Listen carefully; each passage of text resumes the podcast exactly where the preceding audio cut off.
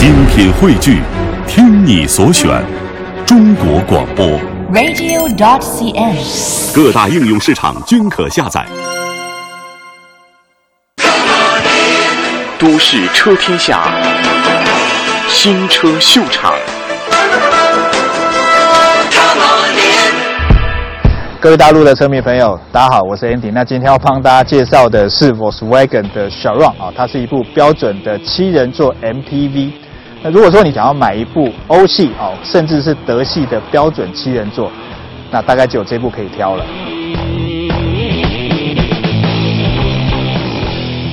在台湾上市之后呢，预计要推出四个车款啊，柴油有三款，汽油有一款。那我们今天试驾的是最入门的汽油款1.4 TSI。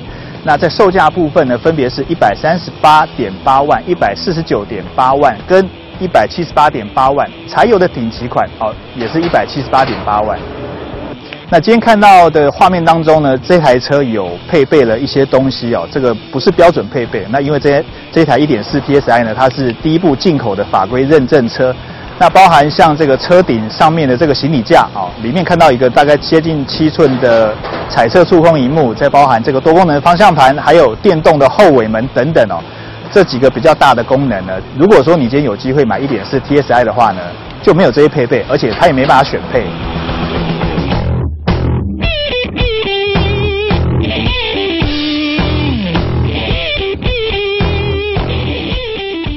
我们先来看一下外观哦，基本上它就是一部标准的七人座的大型 MPV。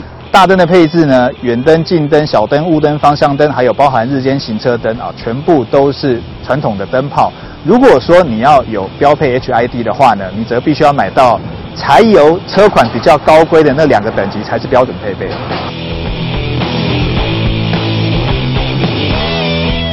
好，在车车的部分哦，上方的行李架我刚刚讲过，它不是标准配备啊。今天是一点四的 TSI，所以你要选都没得选，你必须要买到柴油的车款。铝圈的尺寸呢，今天试驾的一点四 TSI 跟柴油的入门版好四十六寸的，比较顶级的那两款呢，则是搭载十七寸的。那今天十六寸的尺寸呢是二一五六零 R 十六。好，在后箱的部分呢，今天试驾的是因为法规的认证车，所以它有选配的电动尾门哦。这个在你买一点四的时候呢，我刚刚有讲，它并不是标准配备，而且你也没有办法选。那整个后箱的空间我们可以看到，如果说你觉得这样的空间不太够用的话呢，当然你还是可以将第三排的座椅来做一个倾倒。引导的方式很简单，在左右的两张座椅的右上方跟左上方有一个扣环啊，那轻轻一拉，我们可以看到这个第三排椅子呢很顺，而且非常方便的就可以将它躺平。那当然躺平之后呢，啊，就可以看到它的后箱空间啊变得非常的好用。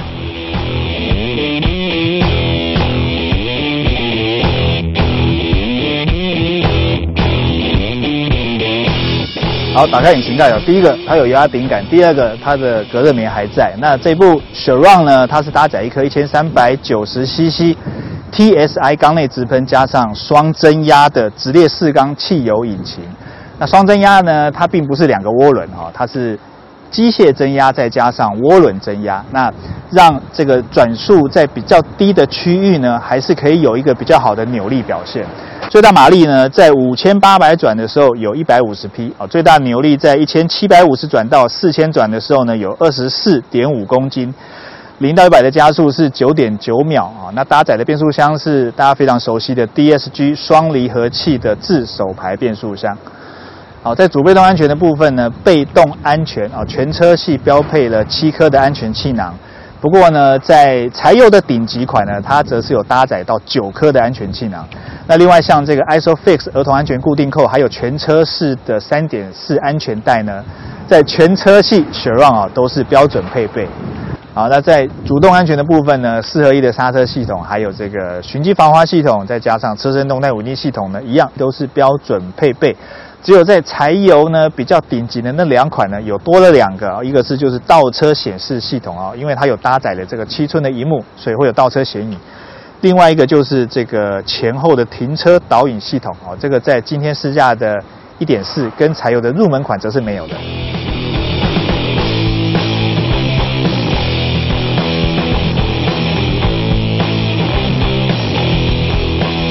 我们来看内装哦，前面两张座椅啊，从画面上可以看到，在驾驶座的部分呢，它有呃选配的这个电动腰靠，还有半套的电动座椅哦。其实是在这个柴油的入门款啊，是标配的这套座椅。可是呢，在今天试驾的这个1.4 TSI 呢，它则是没有任何的电动调整。那左右两侧是六项的手动调整，包含前后还有高低调整。啊，另外在乘坐舒适度表现的部分呢，基本上都没有太大的问题。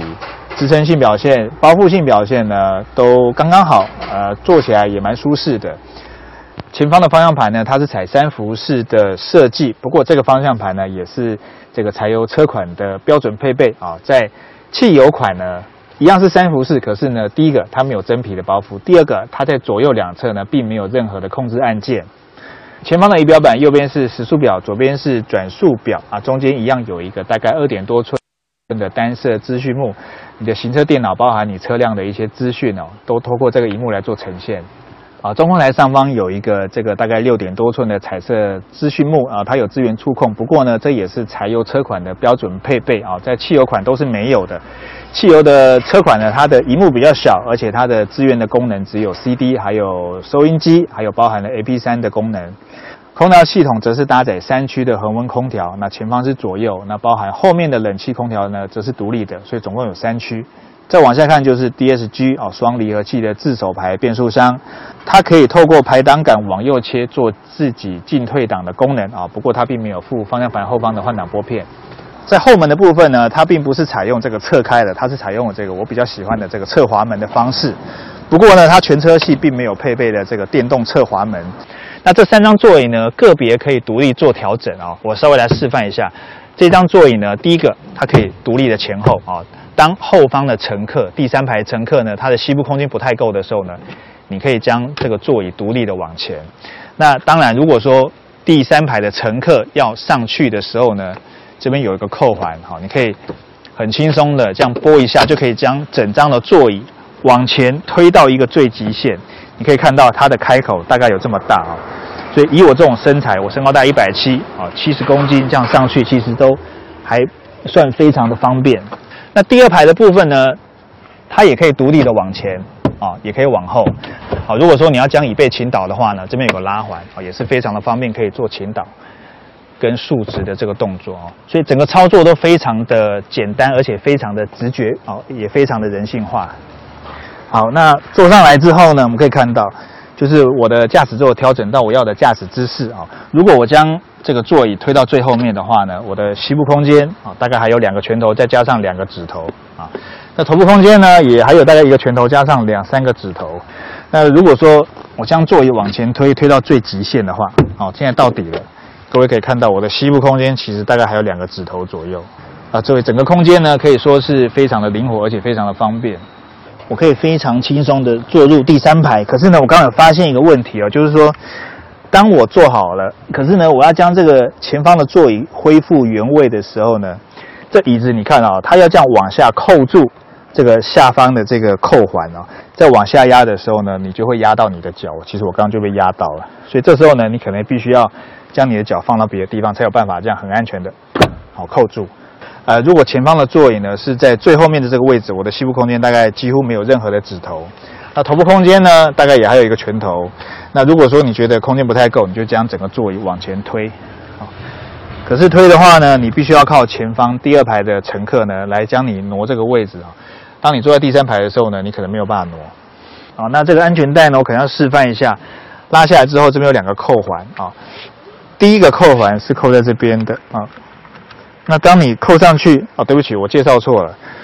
第一个扣环是扣在左边的，对不起啊。第这个中间这个扣环呢，才是扣在这边的。对对对，我拍手啊，讲错了。那这个扣环呢，才是扣在这边的。好，那扣上去之后呢，你可以稍微做呃拉紧的这个动作。